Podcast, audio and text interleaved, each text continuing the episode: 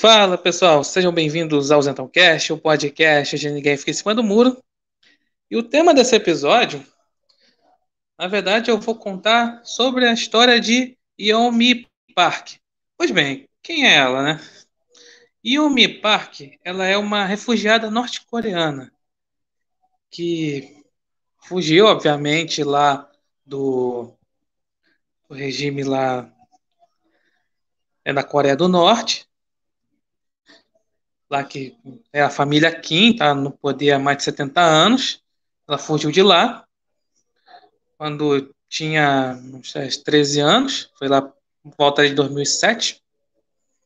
E aí, então, ela, assim, se vocês virem assim, né, tem vários vídeos circulando assim, ah, é, pela garota norte-coreana, fala como é que é lá o regime e tal, lá norte-coreano, então, é, é, ela, né, ó, me pá, né? Lá, é, tá lá. Esse vídeo aí, né? Que é muito assim compartilhado. Ele foi um vídeo de um. É, foi uma, um discurso que ela fez em Dublin, na Irlanda, um evento chamado One Young World, em 2014.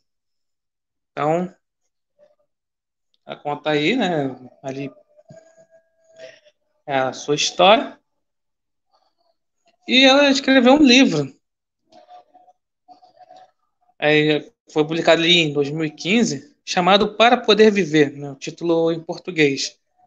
Onde ela conta toda a história da vida dela. Então, justamente nesse livro né, que eu li, eu vou falar algumas assim, tirar algumas informações aqui na história dela, né?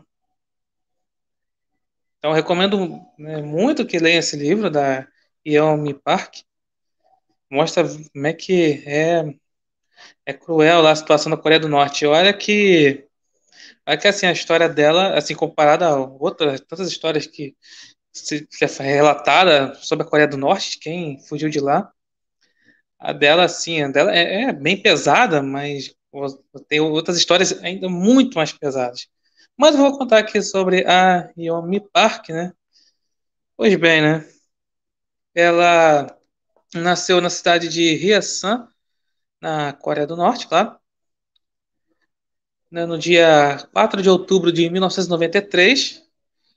Então, atualmente está né, entre né, 27 e 28 anos. E essa cidade né, de Hyesan, ela fica ali na fronteira com a China. É, fica ali, eu morava ali justamente na aqui tinha passava assim um rio, né, o rio Yalu, ele assim, dividia, né, assim, a Coreia do Norte com a China ali. E ela vivia ali com a sua família, né? Seu pai, sua mãe, sua irmã. Normalmente aí o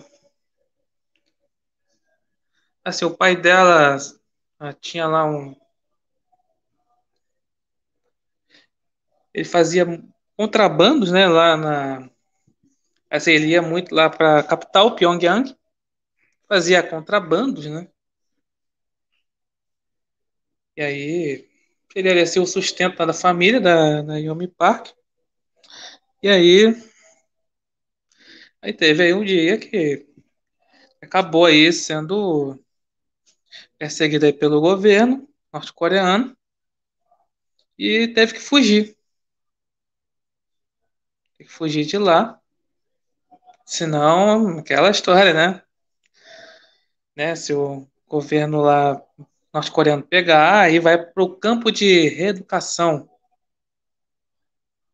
E aí, sabe como é que é a história, né? Pois bem, né? O, o pai da, da Yomi acabou fugindo para a China.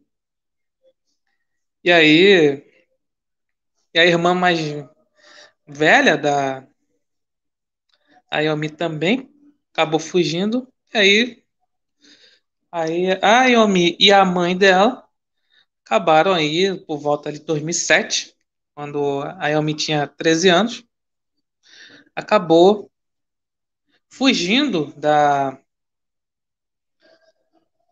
ali, lembra que, que tinha um rio ali que separava ali né, na, na, na fronteira entre China e Coreia do Norte? Pois bem, elas fugiram por aquele rio no inverno, quando aquele rio estava congelado.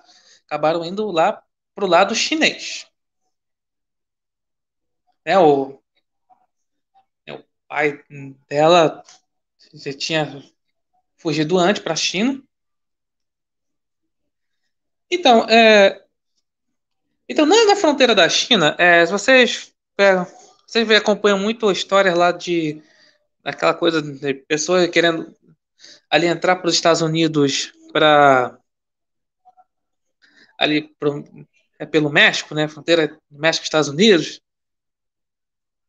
Aí tem sempre ali os coiotes, né? Que são os coiotes são é, justamente aqueles que acabam facilitando ali a entrada, né, dos refugiados lá para os Estados Unidos. E lá na ali na fronteira, né, a China com a Coreia do Norte também tinha esse tipo de coiote, né? Vamos dizer assim, né? Os, chama é, atravessadores, né? Pois bem, acabaram ali ajudando, né? A Yomi e a mãe dela. Parecia, né? Fui, acabou, saiu lá do território norte-coreano, beleza, tá lá na China. Aparentemente parecia que tá tudo bem, conseguindo ali a liberdade. Só que aí veio, né? Eu, o problema, né? Com esse, um desses atravessadores tentou aí é, estuprar a Yomi, mas aí a mãe acabou, acabou ali aí sendo estuprada no lugar dela, né? Olha que coisa, né? Ela relata isso no livro e também né, no discurso lá de Dublin, né? Então realmente é algo triste, né? E tinha aquela coisa do seguinte, né? Como o, o regime é, é chinês, é mesmo ali, esse parceiro ali da Coreia do Norte, ou seja, esses refugiados, se fossem encontrados, né, esses refugiados norte-coreanos, eles poderiam ser deportados para a Coreia do Norte. Então, aí é, tinha toda essa complicação aí, principalmente naquele no período, né, da é porque ali é 2008, 2007, 2008 é o período das Olimpíadas de Pequim, né? É, o governo chinês tinha toda essa coisa, né, de aí aí de quem fosse encontrado aí de refugiados aí ser mandados de volta para seus países. Além de que a é para complicar ainda mais a situação da Yomi e da sua mãe, elas acabaram sendo aí entrando para o tráfico humano, para essa, essa coisa do mercado do tráfico humano, né? Que justamente o governo chinês foi na época combater, né? Então esse tráfico humano. Então, justamente, né, eu falei da questão dos atravessadores tal, lá, justamente, elas, elas pegavam justamente as mulheres, né, norte-coreanas, e iam, iam lá para o do tráfico humano, né, que é lá na, na China. Realmente, é, é como se elas, né, a Yomi e a mãe, né, tipo, fossem lá né, saíssem da frigideira e fossem para o fogo. E aí ficou, ficaram aí bastante tempo lá na China, né? Ali, até que, certo momento, eles acabaram aí encontrando aí missionários cristãos na cidade de Qingdao, na China. E aí, claro, né, como os lá na China se persegue cristãos, né, tudo ali fica na ficam ali escondidos, né? E aí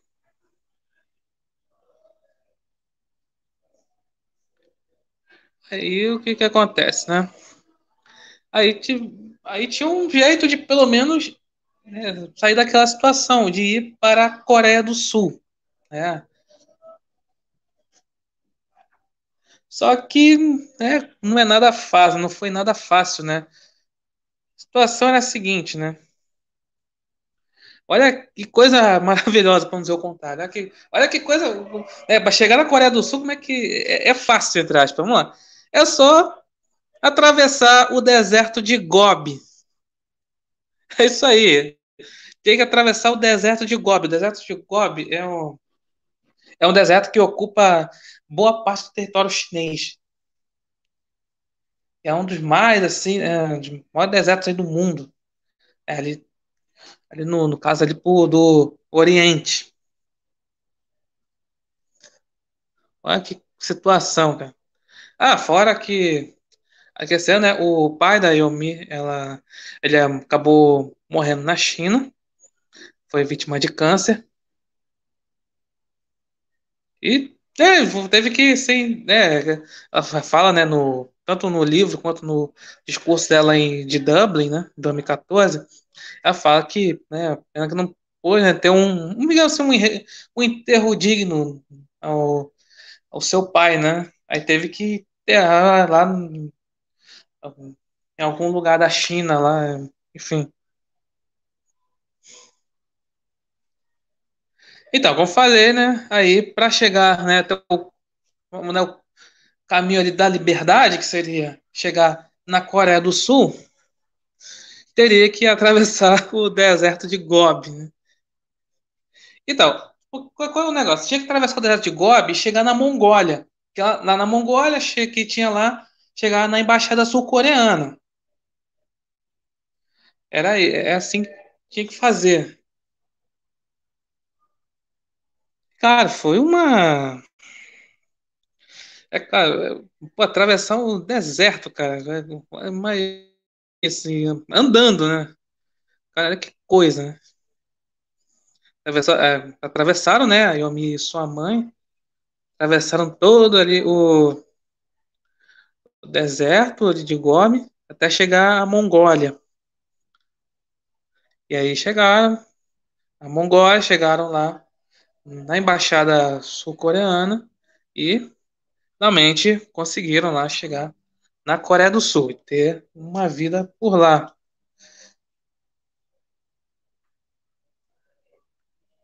E com isso, né, a, a Yomi acabou na Coreia do Sul, acabou aí estudando, se formando e com isso aí ela resolveu entrar para essa questão né, do ativismo dos direitos humanos. Essa questão justamente de né, fazer, é, denunciar o que acontece na Coreia do Norte, né? A questão, como é que é o regime de lá, como é que as pessoas, né, a ditadura de lá, porque acabei nem mencionando bem rápido a, a parte da, justamente da vida dela na Coreia do Norte, né? Mas justamente que ela conta no livro, né, o Para Poder Viver, ela conta bastante, esclarece muita coisa sobre o como é lá dentro na Coreia do Norte, como realmente você não tem a menor liberdade, você tem ali a TV estatal lá, não tem internet, não tem, você não tem, lá não se tem o menor contato com o Ocidente, né? Tudo tem que ser ali de forma clandestina. É tudo ali, né, o, o, né, o governo de lá fala, né, tudo aquilo. Fora que lá é, é aquela situação, os, a família Kim é vista ali como são deuses, né, os ditadores de lá. Então, é aquela coisa, é tudo é, ali é pela família Kim, né, ali na escola, e na escola aquele, né, o, o anti-americanismo, aquela coisa sempre ali, sabe aquela coisa que se fala tanto, né, doutrinação, que se fala tanto aí, né, aqui no Brasil, tal. Lá acontece isso mesmo, né? O anti-americanismo lá, tudo, tudo tem que ser algo ali contra os americanos e também ali tudo ali a favor do, do governo de lá. E fora também, né? O, assim, então tive de vigiar, né? Tudo, você, o governo vigia tudo. Tem até uma passagem aqui da, da Yomi que ela fala, né? Conta tanto no livro quanto no discurso, né? O famoso discurso de Dublin. Ela fala do, né? Até os, os ratos, os pássaros têm ouvidos, né? Podem escutar, né? É como se fosse realmente aquela sensação de que o governo está vigiando, né? né, a fala, né, bem é, 1984, né? No caso aí da vida real. E aí ela se dedicou por conta disso, ela, né, foi estudar, se formou, ela, agora, sinceramente não me lembro o, a formação dela, lá na Coreia do Sul. E aí resolveu, né, como falei, né, fazer a questão do, da, do ativismo de direitos humanos, né, denunciar o que acontece na Coreia do Norte. E também na, lá, na questão do tráfico humano que ocorre na China. Ali, principalmente ali na fronteira, ali, com, ali da Coreia do Norte com a China. Então, então aí, aí em 2014 Aí ela foi fazer aquele discurso lá, venho falando aqui, né? Discurso lá em Dublin, na Irlanda. Tá, o famoso vídeo lá, sempre compartilhado nas redes sociais. É o Young, One Young World. Gente carece bastante coisa. E aí, né, no, no, ano seguinte, ela lançou o livro é o Para Poder Viver. Tá aí, né? Tá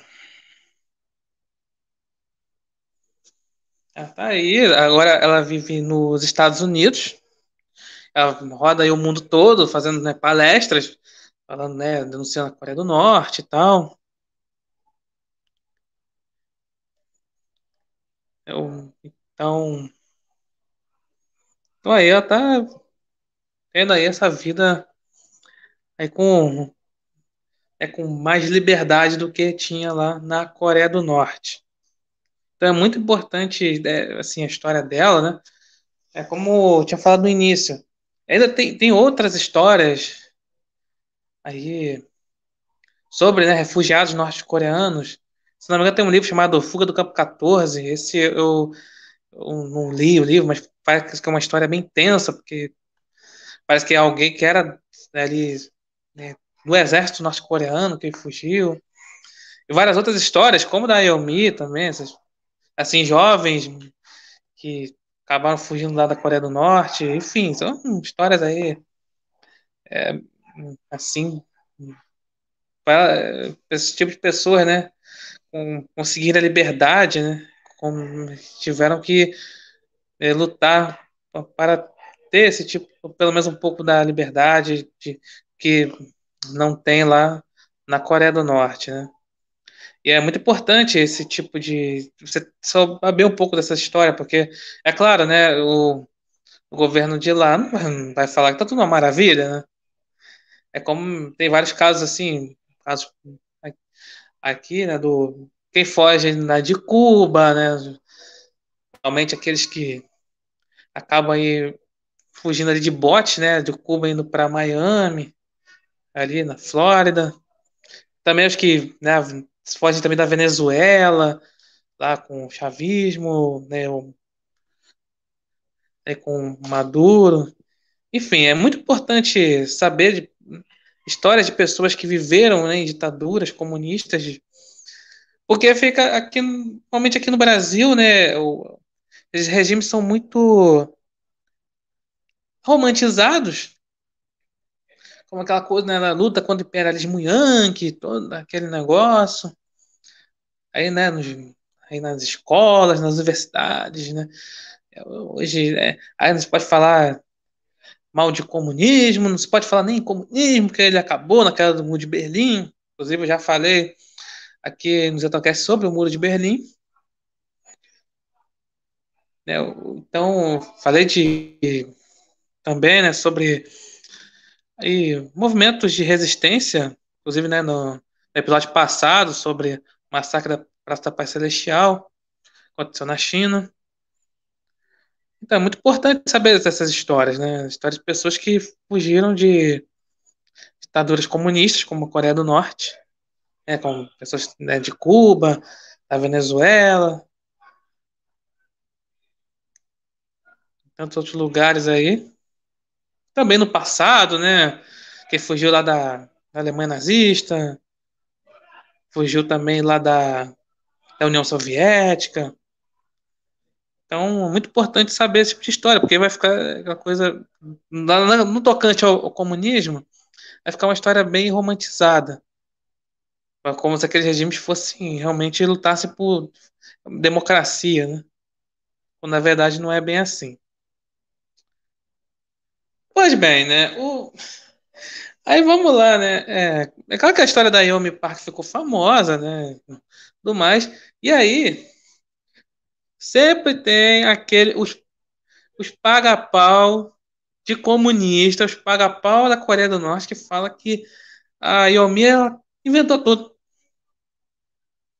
Principalmente quando encontraram uma foto dela com a Hillary Clinton. É, ela tem uma foto com a Hillary Clinton. Ela, a, eu me assim, ela fala da política americana, ela bem pro lado dos democratas, né? Enfim, é, quando né, o Trump era presidente, ela criticava bastante Trump, principalmente quando ele se encontrou com o Kim Jong-un. Ela queria muito que. É, enfim, aí eu me, vamos dizer assim, ela que seria, seria aquele pessoal do. Parece aquele pessoal intervencionista que lá do. Fosse aqui no Brasil, né? Com relação ao STF, né? Ah, tem, tinha que. Né, na visão dela, tinha que. Acompanhando as redes sociais dela. Ah, mas aquela coisa de seria assim, a grosso modo, assim, ah, o, o, o, Trump, na época do Trump, tinha que meter o pé na porta da Coreia do Norte, pronto, libertar. Agora assim, ah, o Trump foi, fazer reunião lá com o Jong-un, não sei o quê, aí criticou bastante, né? Aí quando, enfim. É, parece o pessoal, né, aí da direita que fica falando, não, não, ah, olha, o, o Bolsonaro foi reunir com não sei quem, ah, não vai fazer intervenção, não sei o que, enfim. É um pouco dessa visão, né? Mas ela. Assim. Mas aquela coisa, né? O... E aí o pessoal aí, né, que paga pau pra Coreia do Norte falou, ah, ah, ela criou toda aquela história que ela conta, ah, não tem nada a ver, não sei o que, ela é.